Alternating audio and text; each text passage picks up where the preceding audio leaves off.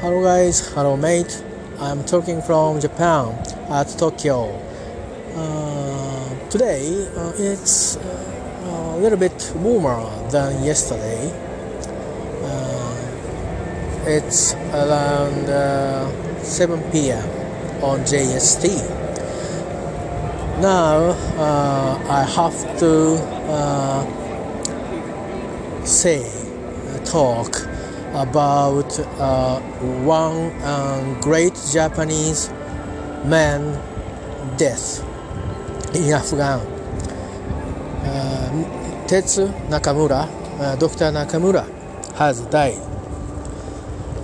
I want to uh, read uh, the article uh, on BBC website.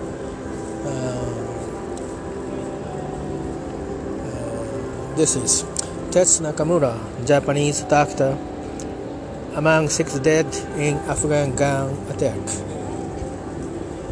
A Japanese doctor who devoted his career to improving the lives of Afghans has died after being injured in an attack in eastern Afghanistan. Officials say gunmen shot Tetsu Nakamura 73 while he was traveling in a car to monitor a project. Five other Afghans were also killed in the attack, which happened in the city of Jalalabad. Dr. Nakamura headed a Japanese charity focused on improving irrigation in the country. In October this year, he was awarded honorary citizenship from the African government for his humanitarian work. This is a short part of this article. Please uh, read, uh, please watch, please uh, visit uh, on this um, website, uh, BBC website. Uh, you can see this article uh, at uh, Asia corner, I think. Uh, Dr. Uh, Nakamura and uh, his group decided to build a canal, long, long canal, 25 kilometer canal in Afghanistan and about uh, uh, a decade or more uh, there are no green fields and we we couldn't see proof of water or path of water and they are very dry area. Uh, but uh, Dr. Nakamura thought uh, he can watch the mountain covered snow, lot of snow. it it might be it might turn into water and uh, there are uh, water uh, on underground. So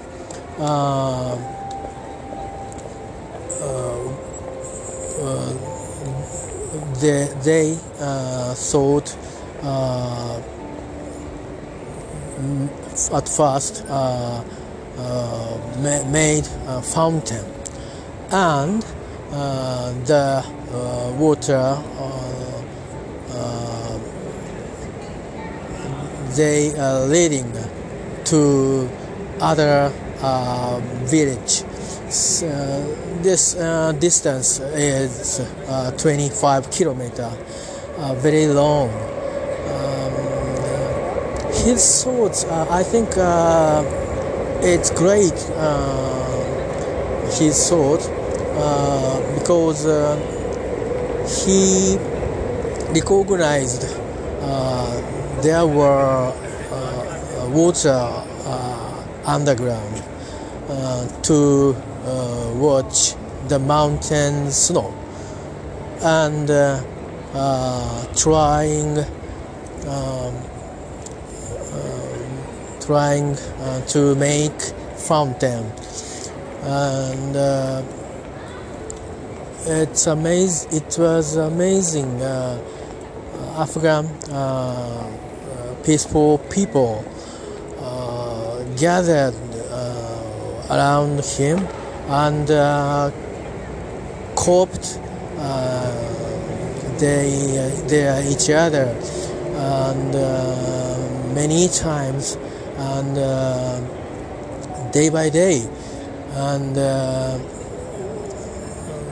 very long time uh, they uh, uh, work hard worked hard then water came up then Dr. Nakamura it's time to decide to build uh, the canal uh, for uh, making food, um, uh, recover uh, green fields in Afghanistan.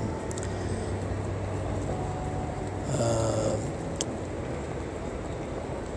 average Japanese uh, doesn't think as him.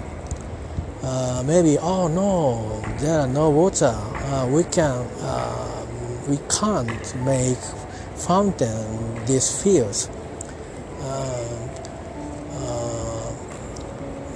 Rather than uh, making fountain, uh, uh, you you can uh, you might mine uh, the mineral thing and you can export these things and, and change uh, into money. Uh, maybe uh, I would uh, say say so, but uh, Dr. Nakamura uh, believed we need the water. We don't need uh, the money. We need life. We need safe. We need sanitary uh, improved uh, improved it. so uh, he uh, so thought uh, water is the first and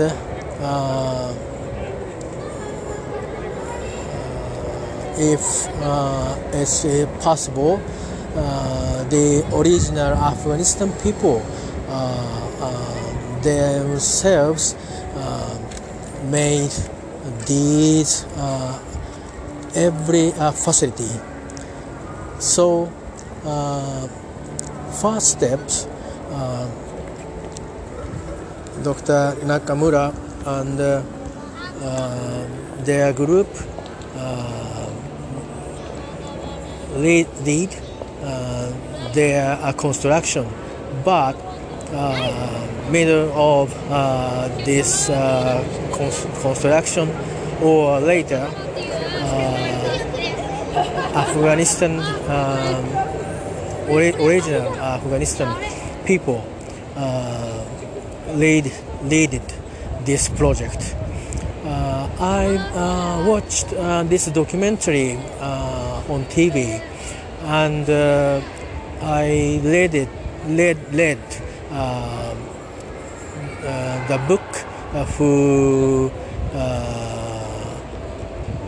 described the project. Uh, by uh, someone or, or by uh, Dr. Nakamura uh, himself. It really uh, moved me, and uh, I've I read uh, many times the same books, and I.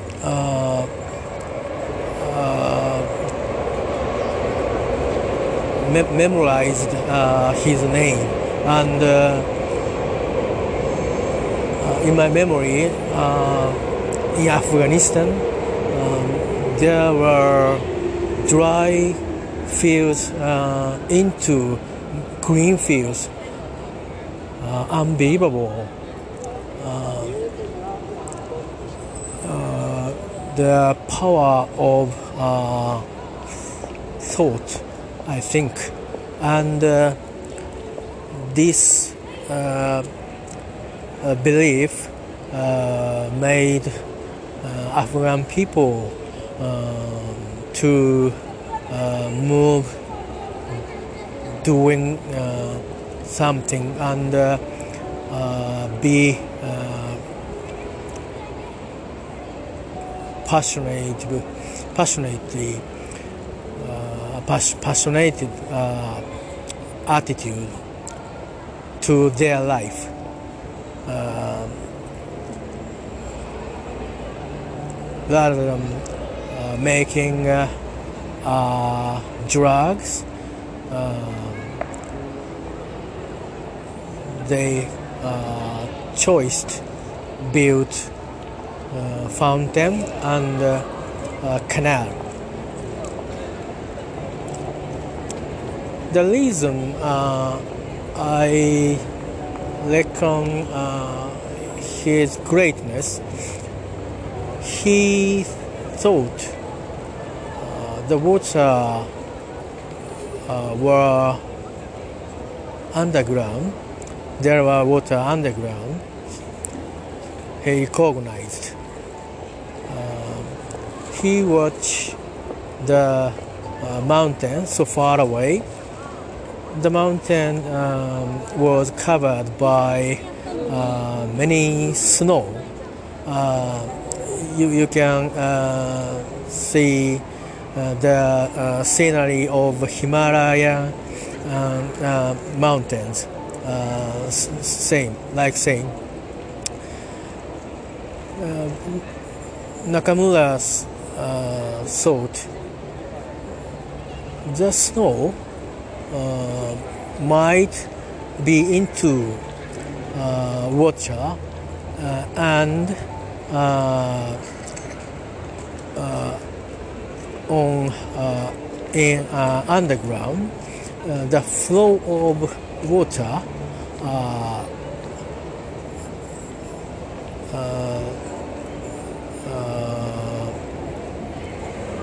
is is there.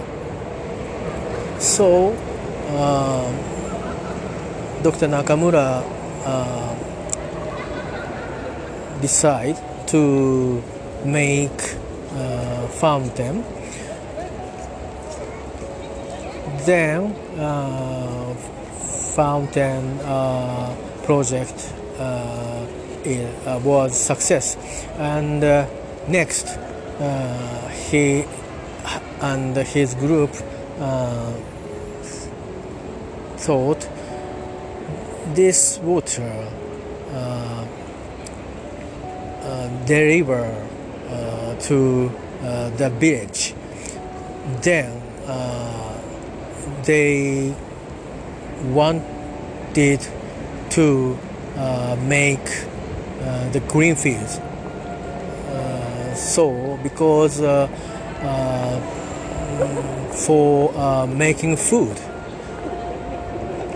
Uh, you know, uh, in Afghanistan, uh, and we our stereotype image, uh, very dry area. There are a lot of dry area in their country. They may have no green fields. We think uh, tend, tend, we tend to think uh, as they as they uh, no no uh, green fields, very dry uh, fields. But uh, many uh, years ago, uh, there are a lot of green fields in their country. But some climate change or many war and some uh, conflict. Uh, so uh, their live, lively fields changed into battlefield. So the people didn't maintain the fields for food and uh, they couldn't leave uh, ourselves a village. Uh, they had to run away their uh, own uh, original uh, places with war, by the war, for the war. Uh, we know, we knew, we know, uh, Soviet Union uh, include uh, Afghan and uh, some dictator dominated their country. And some terror groups, terrorism doing group relate have had relation uh, with dicta- dictative groups. Uh, and um, 20,000 uh, to, to, to 20, uh, 20 uh, to, sorry 2001 uh, September 11th in New York you can remember uh, the uh, uh, disaster. So maybe uh, then uh, we tend to think bad reputational image to Afghanistan.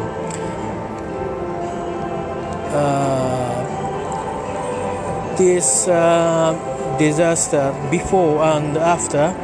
uh, nothing changing uh, Dr. Nakamura worked at Afghanistan and for Afghanistan's people's life and improving sanitary and good good health today we received uh, so sad news and uh, one great uh, honorable Japanese uh, has died. Uh, so far away under the sky same sky in Afghanistan I uh, want to uh, say to their own life and their own country uh, in memory of uh, Dr. Nakamura's great uh, works. And uh, he, is, he is Christian, so I want to say, lasting peace. ドクター中村、サンキュー。えー、ちゅうことでですね、えー、ちょっと下手な英語だったのと、構文むちゃくちゃかもしれません。途中ちょっと切れたりしてるんで、えー、キレキレかもしれませんがですね、英語も途中切れましたけど、まあ、大体、あの、言ってることは繰り返しなんで、いいかなと思うんですが、えっ、ー、と、中村哲、えー、さんが、え、アフガンで、え、亡くなりました。えっ、と、どれぐらいの方がご存知かなと思うんですけど、多分お顔を見ると多くの方はニュースで見たことがあるんじゃないかなと思いますあるいはあのまあえー、ある種の方は、まあ、NHK ですとかあそういったところのドキュメンタリーでご覧になった方もいるんじゃないでしょうか。えー、まあ、何せですねお医者さんなんですが直近の主な事業はですね、まあ、最近は日本に戻ってきた講演などもされてたということはありますあるようですけども、えー、まあ、この20年何をされてたかっていうと主にもうほぼ土木工事ですね。でなんでっていうと綺麗な水が必要だから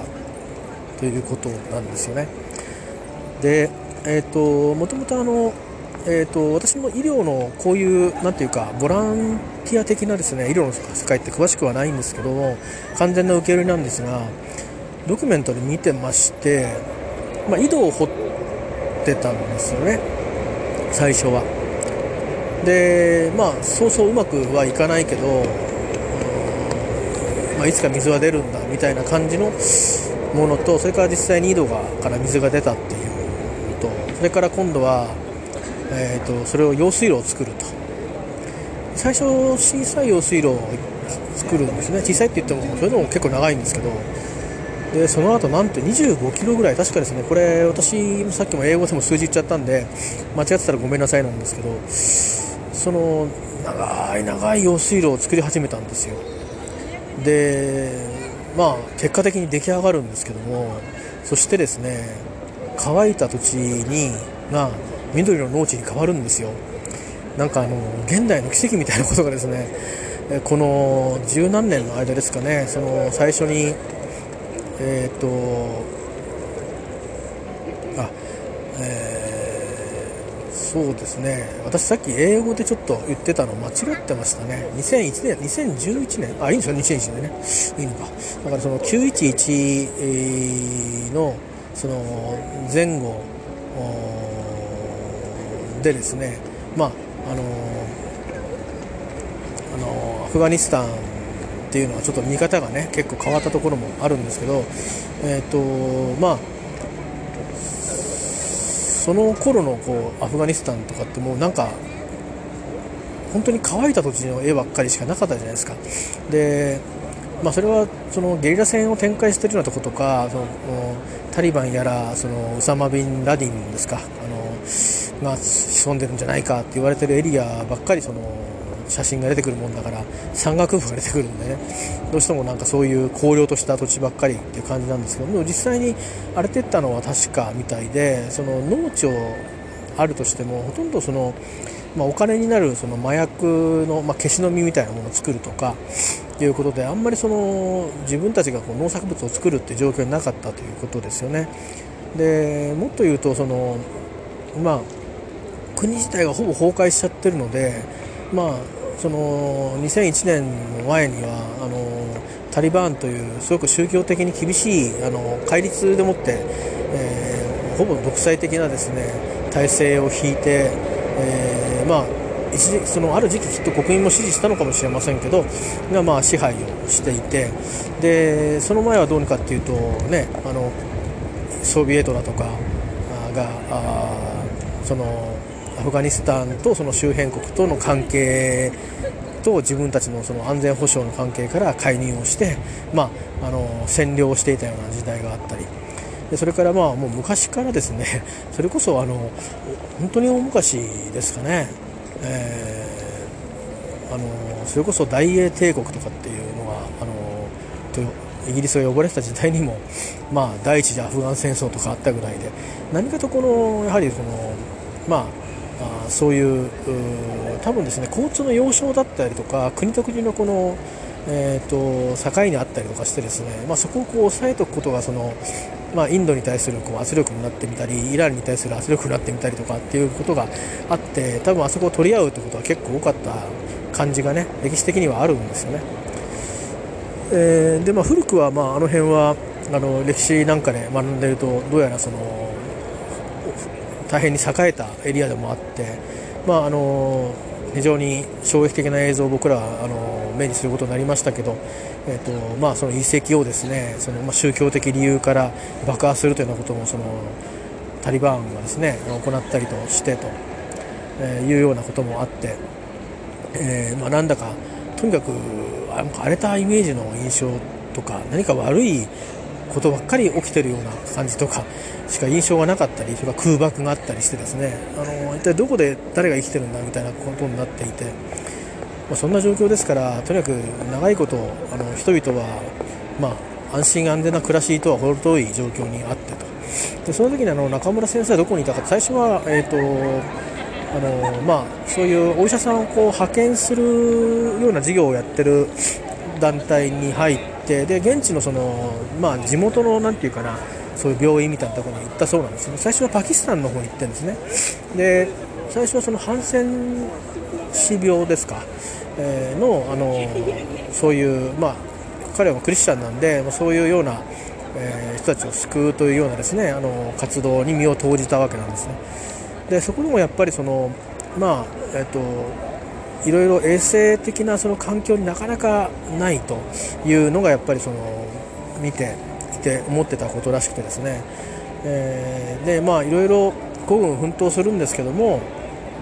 えー、なかなかこううんまあいろいろ、ね、できないこととかいろいろ多いなとこういうふうに思ってるところに、えーとまあ、どういうことかそのアフガニスタンのですね。確か本とかには書いてあると思うんですけどアフガニスタンの方で、えーと、何かその活動するという、まあ、縁があってですね。でそこでまあ転身を図るわけですね。でもちろんあのお医者さんとして、えー、アフガンに入っていったわけですね。これはまだ2001年の前だと思います。で、まあ、もちろんそのタリバンも支配はしていたんだと思いますが、えーと、彼自体はあまりそのいろいろ誤解されてですねあの結構国会でアフガンの状況を話すというよりもなんか彼に対するちょっとこう偏見みたいな質問もあったのを YouTube で見たことがあるんですけど要はそのそ、ね、そういった勢力とつながってんじゃないかみたいな変な疑いかけられたりとかですね、えー、もしたりして。まあ、何も知らない人はそう思うかもしれませんけども、まあ、それ以前からも入っていてですね、まあ、どういったあの人であっても、えーと、同じように接したというふうにあの本人の本やあのあるいはその取材された、ね、ドキュメントではそういうふうに伝えられてました、えー、でまあ、そういう医療をしていたんですが要はやっぱりね水がねとにかくで要はそのあとは生活するためのものがない。食べ物も作れない、ね、飲む水もなかなかない。もちろんそれから衛生的にもやっぱりきれいな水がないと衛生環境を守らないからいくら医者が行って何か成立をしたって普通のその、ね、いいその環境が維持できなければまあなんていうか焼け石に水なわけですね。で彼はそういう思いがずっとあってでどこでどう決断したかちょっと分かんないんですけどもまあ水が出たらなと思ったのかもしれないですけどこう山を見てたそうなんですよ。でまあ、それはその井戸を作るってことを決めてから後から思ったのか最初に思ったのかそこはちょっと僕はトレースはできてないんですが、まあ、さっき英語ではもうあのそう思ったということにして話してしまいましたけどもあの実際に本当に、まあ、どっちにせよ彼自身がその映像の中で言っていたのは山を見て山の上にこう雪が乗ってるそういう地帯だと。でってことはその雪解け水はねどこに行くんだとこれは地中にあるだろうと。ってことはこの辺り一帯に流れてるはずだと。で確かにこの辺りは昔はその農地であったと。であれば間違いなく、えーと、水脈があるはずだということで、えー、まあ、そんなに一発で出たわけじゃないんですが井戸を掘るということをまず検討してたらそれともただで出ませんからね、えー、で最初のうちはあのー、多分それなりに、えーと、そんなに大大掛かりにはできなかったと思うんですけどもですから最初にいくらかあのそのペシャワール会とかっていうその所属しているところであの募金を募ったりしたようなことは確か確かその辞書に書いてあったように思いますけども、えー、そういう資金を得てあの始めてで、えー、まあ常在ですよね。でまあなかなかこうそうそううまくはいかない時期が続いたんですけども、まあ、結果的に井戸は出てですね掘り当ててで今度は、まあ、それで終わりでもいい感じするじゃないですか。だけど要はその人が住んでるところまで、えー、人が住んでるところあるいは住むのに適してるところまで水を運ばないことにはあそれはそのやっぱり衛生環境を良くすることにならないと。要はその二十何キロ十何キロな、ね、何キロも毎日毎日水を汲みに来るようじゃそれはもう生活がままならないということで、えーとまあ、運河をですね用水路をですね作ることを考えるわけです、えー、そこがまあすごいと思うんですよね。お医者さんなんですけどね。土木工事課でもないんですけども。で、えー、ただまあ作り始めるんですけど、まあ、彼にはまあ彼をに引き、まあ、慕ってくる方もいれば志高くしてくる方もいれば日本人の方もいるしその活動を知ってだんだんに集まってきたあ私も参加したいですというアフガンの人たちも増えてきて、まあ、手弁当でですねあの参加して、えー、とにかく国のために何かしよう自分たちのために何とかしようっていうことでね。でですから、まあ、中村さん自体も別にあの自分の名声のためにやってるわけじゃなくてアフガンの人のためというよりもとにかく医療のためというのが大きいんですよね。で医療のことを考えていくとやっぱり普通に生産をして食事をしてそしてきれいな水が飲めて水で手が洗えて、え水で衣服を洗えてっていう状況が、え、ないとそれは医療が始まらないというそういう思いで始めてるのでまあ自分の仕事のためというふうにシンプルに語ってましたよね。それがすごく印象的でしたね。いや普通そう考えられるかなと思うわけですよ。でしかもあのー、ねどんだけの報酬があるんだとかそういう世界じゃない世界じゃないですかもうね。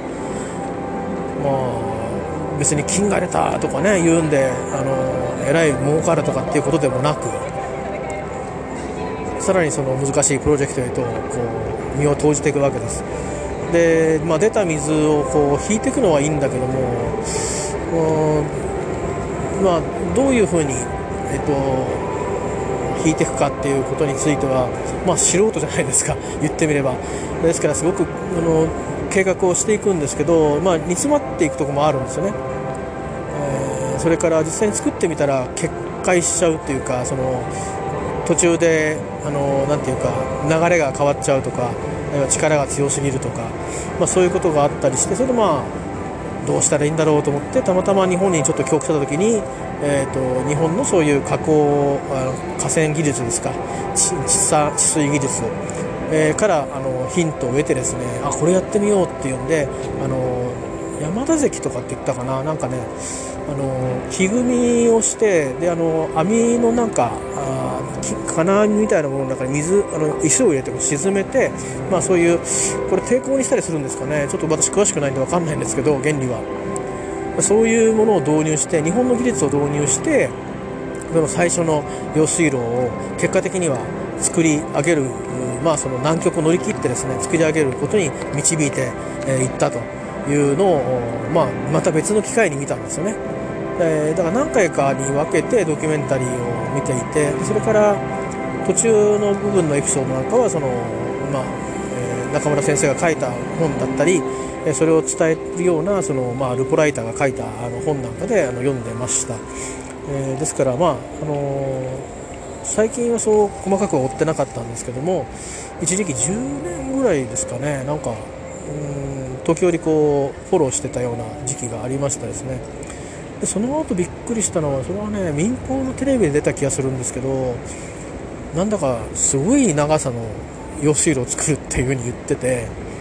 で次は25キロだとか言ってて本当かなと思ったんですけど本当に作っちゃったんですよね。それがもうあのだんだん成功するとみんなやっぱり信じるようになるじゃないですか。これやったらうちの村に水が来るぞっていうことになるからあの25キロって想像つきます？いやそれはあれですよ。みんな土木のあのプロじゃないんですよ。土木の素人。で中村先生自体はもともと土木の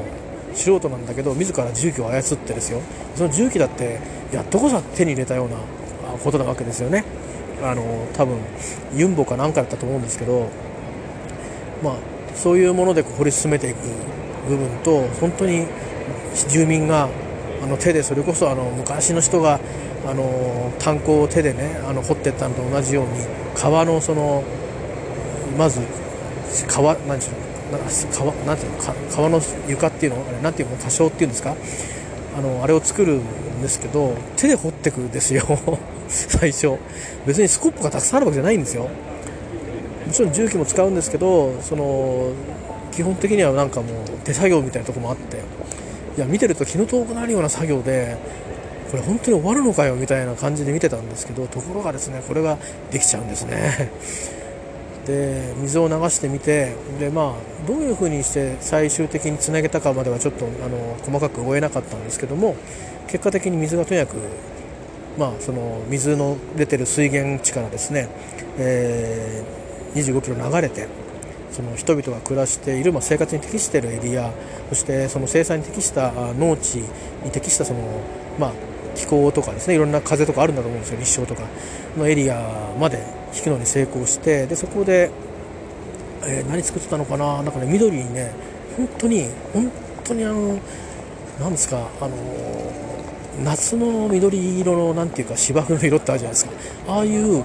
のでしかも背丈が人間の腰ぐらいあるような、えーとまあ、草が育ってましたので多分だから食べ物だと思うんですよ。麦とかその手の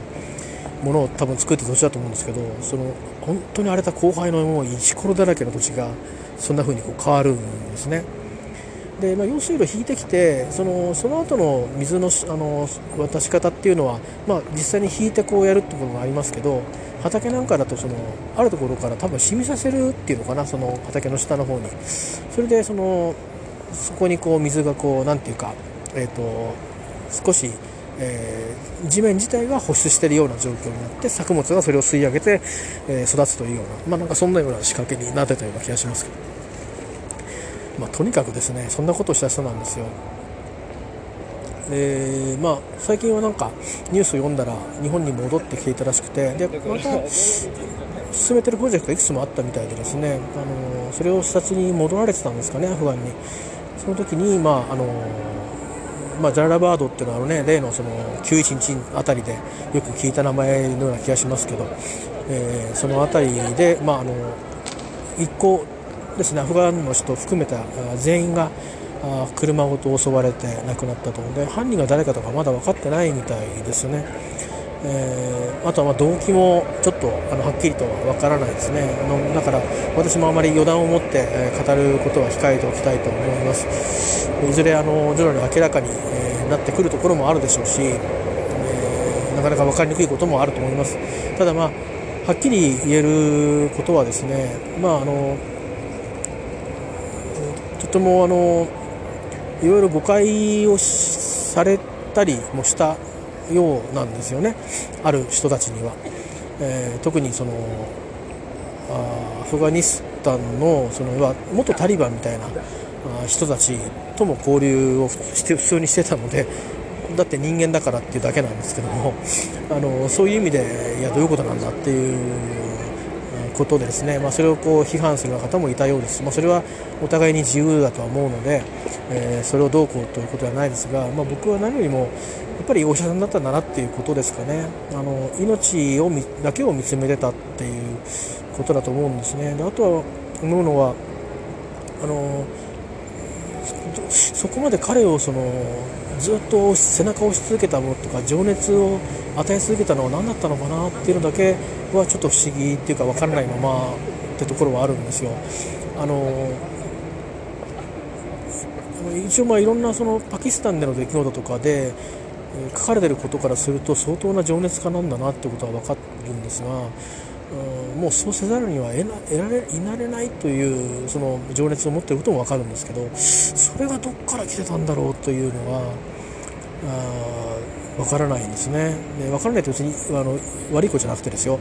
あの例えば一緒にその地元の人たちと水が裏についたりあるいはその短いって言っても最初も10キロぐらいだったかな5キロだったかな。それでも長いじゃないですか用水路むちゃくちゃ。でそれをこう出来上がった時にこうみんなで喜び合った時の嬉しそうな顔ですよね。人間っていうのはこういう顔をする生き物なのかと。そういうもんだったっけっていう感じのですねまあ表情をするわけですね。笑顔であれ何か遠くを見つめる顔であれえまああの必要以上にこう来賛する意図はないんですけど、まあ、あの方がどういう活動を実際アフガンでしていてそれがまあいや実はこんなこともあるんだよっていうことがあったにせよね。やったことの事実だけでも相当なあの、えー、ことをされてるのでもうそんな細かいことはいいじゃないかという気には僕はなるんですよ。いやうちに何を何が何か知ってるわけじゃないですよ、えー、そう考えてみてくださいね。だって皆さんできますか？自分は料理人だとしてそこに行きましたと。いや美味しい料理作るためには水が必要だと。この人たちに美味しい料理を食べてもらいたい。でもここには水がない。いやでもどっかにあるはずだ。と考えて井戸を掘って。でできればね自分たちの村でできた作物で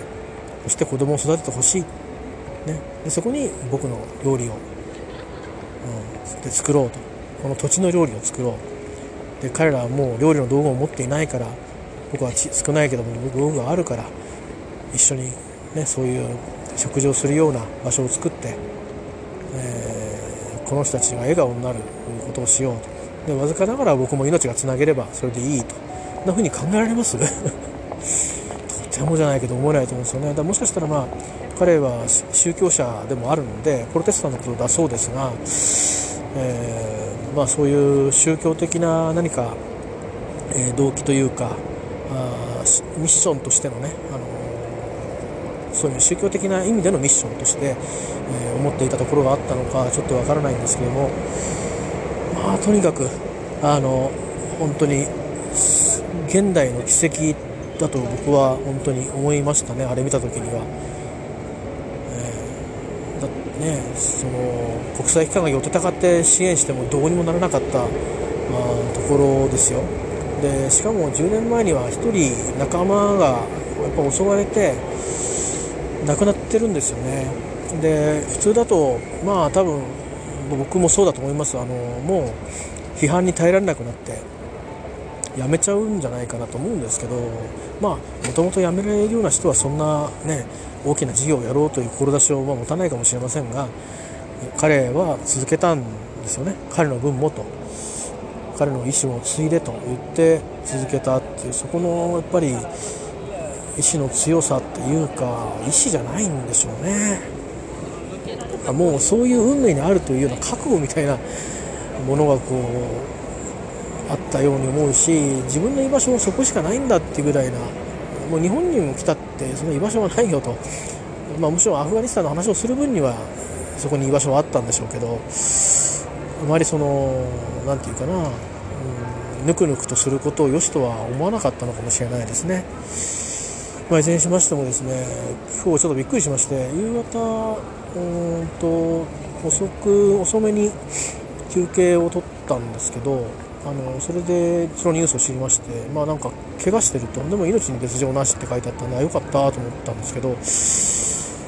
いやだからまあ軽くまあこうなんていうかなどっか部分的に銃弾を受けたのかなという感じだったんですけどで帰りに今日はちょっと早めに帰ってきたんですけどあのまあ、お亡くなりになったというニュースが入ってきてで複数のあのソースから入ってきてたんででもしやと思って BBC もチェックしたら、まあ、BBC ワールドでも載ってましたのであこれはまあ事実だろうということでですねあの、まあ、最終的に私も受け入れたというか受け入れたって言い方も変ですけどあの亡くなりになったんだなと、えー、思いました。この当時の様子がどういうことだったかも含めてまたいろいろ伝えられることがあると思うんですけどうんまあ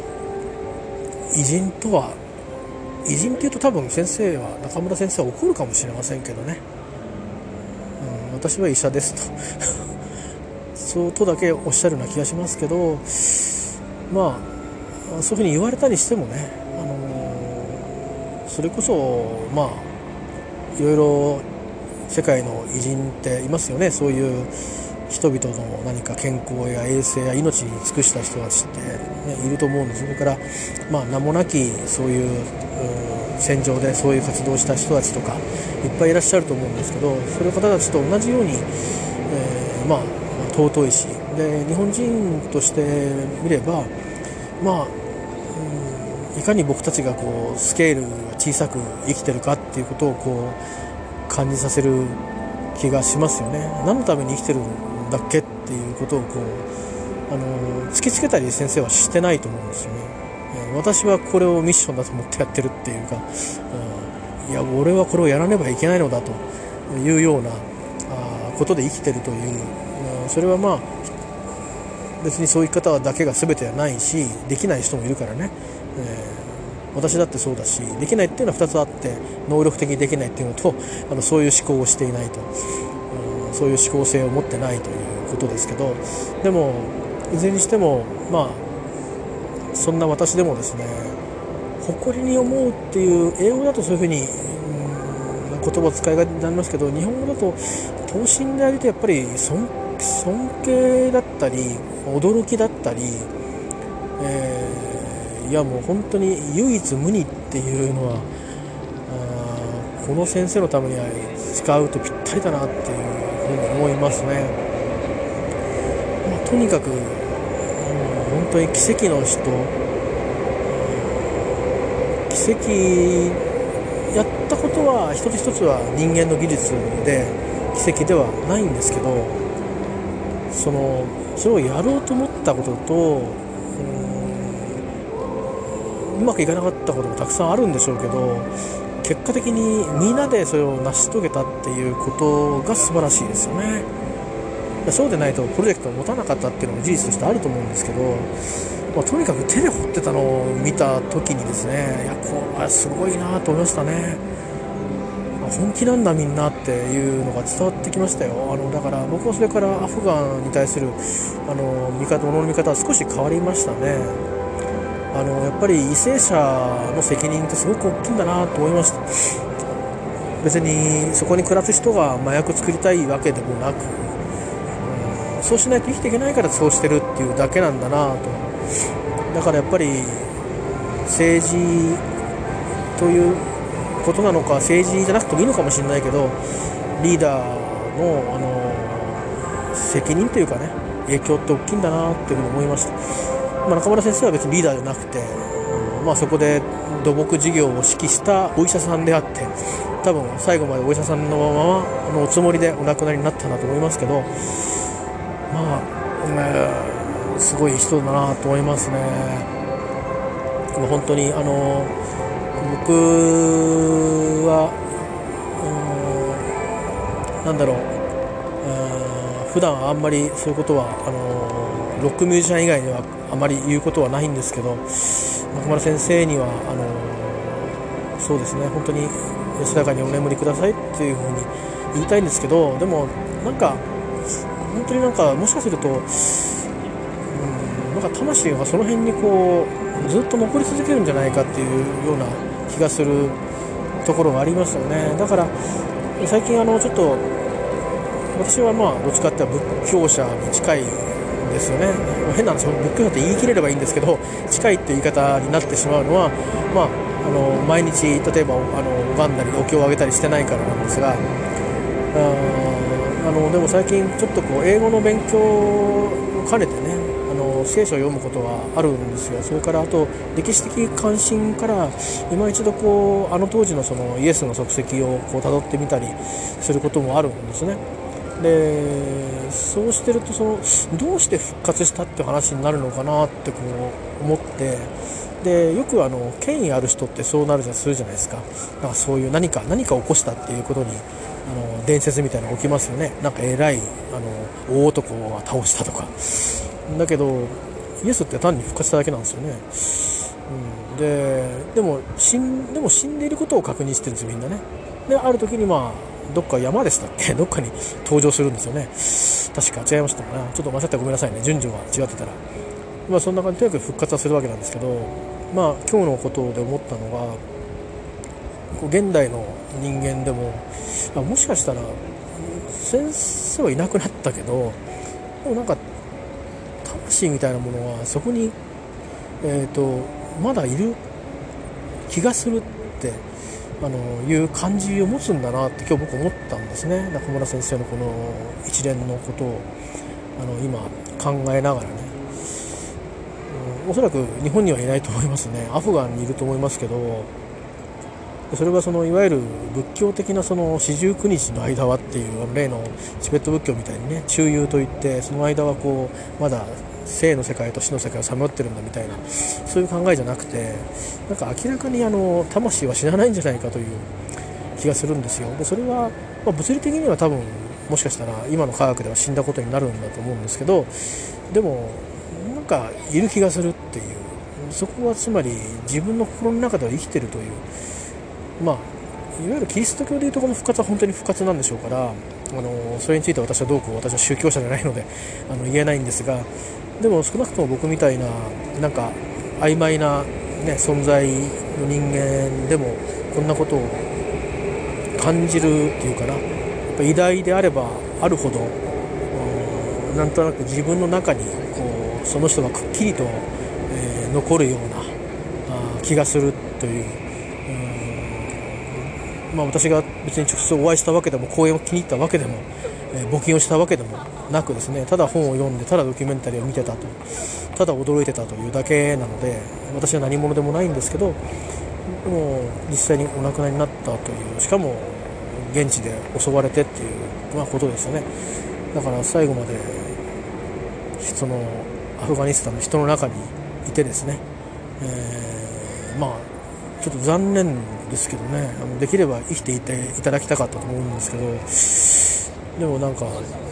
くっきりとやっぱりそういうふうに残っていくっていうことではそういうことだけでも復活っていうかねあの死と再生じゃないけど、うん、ずっと生き続けるってことはあるのかなってちょっと思いましたね。ちょっとこの話がやや宗教的になってますけど決して宗教的に言ってるわけじゃなくてなんかそういうのないですか？なんかあの日本人でもあるじゃないですか。あの今日お父さん来てるねとかってね、うん、お父さんそこで見てんじゃないの？なんてそういうなんかそういう感覚っていうのかがもうちょっと研ぎ澄まされていくとですねあの本当にあの復活したっていうぐらいになんかこうくっきりとですねあの人々の意識の中にあの生じてくる何かがあるのかなってちょっとだけ想像したんですけど、まあ、僕はあんまり経験な 宗教者じゃないのでこれ以上発想が発想やイメージが進まないんですけどね、えー、単純になんかそんな気がするっていう、先生おそらくまあ、日本にも来ることあるだろうけどおそらく大概の時間はこの後もずっとアフガニスタンの大地を見て若者たちの成長を見て、えー、ずっといるんじゃないかなってそんな気が私はするんですよね。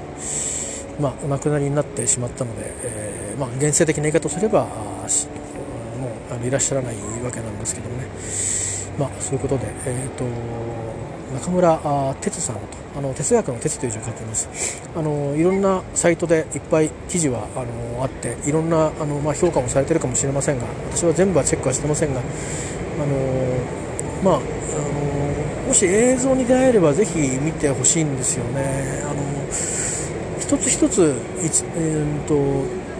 のことは別にとりわけ珍しいことをしてるわけには見えないかもしれませんがそういうことをしてること自体がすごく大変なあの事業であるということですかね。そのアフガニスタンという国でそれを続けていくことを始めることを続けていくこと。そのことをぜひあの思って見ていただけるとそのやってることとかその人々の考えも変わっていってその活動にみんなが手弁当で参加してきたり、えー、してくる。まあ全員が全員どこまで純粋だったか分かんないんですがなんかすごくこの生々しく人間らしくねうちに水来るんだなみたいな感じの、あのー、動きなどもこうあってなんかこう別にいい人がいるっていうわけじゃなくてすごくこう人間らしいなっていう感じがねあってこの何て言うのかな、あの、ちょっといろいろ考えるきっかけになるんじゃないかなと思うのでよかったら、あの映像などもし YouTube とか残ってるかなちょっと分かんないんですけどもしかしたら、まあ、ニュースなどで今日あたりはちょっと短いエピソードのハイライトだけやるかもしれませんけど、えー、よろしければぜひニュースなどもご覧いただいてよろしければ、あの著書などもですね何種類かあるんでご覧になってあのあんまりこれちょっと俺に合わないなと私に合わないなっていうものは避けていただいていいと思うんでなんかあのいろんな論、ね、あの評価なども読んでもらって、えー、まあ、今、評価もね どこまで信用できるかって話はありますがあのぜひ、えー、何かあのちょっと触れてみていただけたら、えー、そんな日本人がいたんだということをですねぜひあの多くの人に、え、記憶に留めて、もらいたいしあの決してねそういう危険地帯に行ってあのそういう今言ってみれば大それたことをですね みんなでしましょうってことを僕は言いたいわけじゃないんですけどでもその行動にはやっぱりずっと賞賛を送り続けたいなと思うんですよね。それからまた似たようなことをする人にもあの少なくともあの支持したいなと思うんで、えー、まあ、できれば何か具体的に助けてあげられたら一番いいと思うしなんかそんな風なあのちょっとねあのティピカルな日本人には今今の時代はいない、でまあ、多分明治時代にいやあの江戸時代とかにはきっとたくさんいた人間があ、まあ、なぜかこのアフガニスタンでそういうことをしてですね、えー、すごいことだと思うんですけど今一つこう日本でですねきちっとなんか正当な評価がされてない気がしてちょっと今日は取り上げてみましたというか取り上げざるを得なかったですね。何せお亡くなりになっちゃってるんで、まあ、正確なお亡くなりになった時刻とかよく分かりませんけども、えー、まあ西の方に、えー、まあ、心の中でですね手を合わせたいと思います。えー、ちょっとまあ情緒の話になりましたし、えーと、具体的な事実に乏しい話で私のなんか、えーと、自分のそのなんか気持ちみたいなものをただ話しただけに、まあ、いつもと同じですけどねなりましたけど、まあ、あのよかったらあの何かそういうちょっとあの何をしたのかっていうことをまた触れていただければなと思います。えーと、以上です。ちょっと寒くなってきましたね。さっき暖かかったんですけどね。えー、皆さんも、あのー、気候がね、土曜日に向けて寒くなるそうですから注意しましょうね。では、失礼します。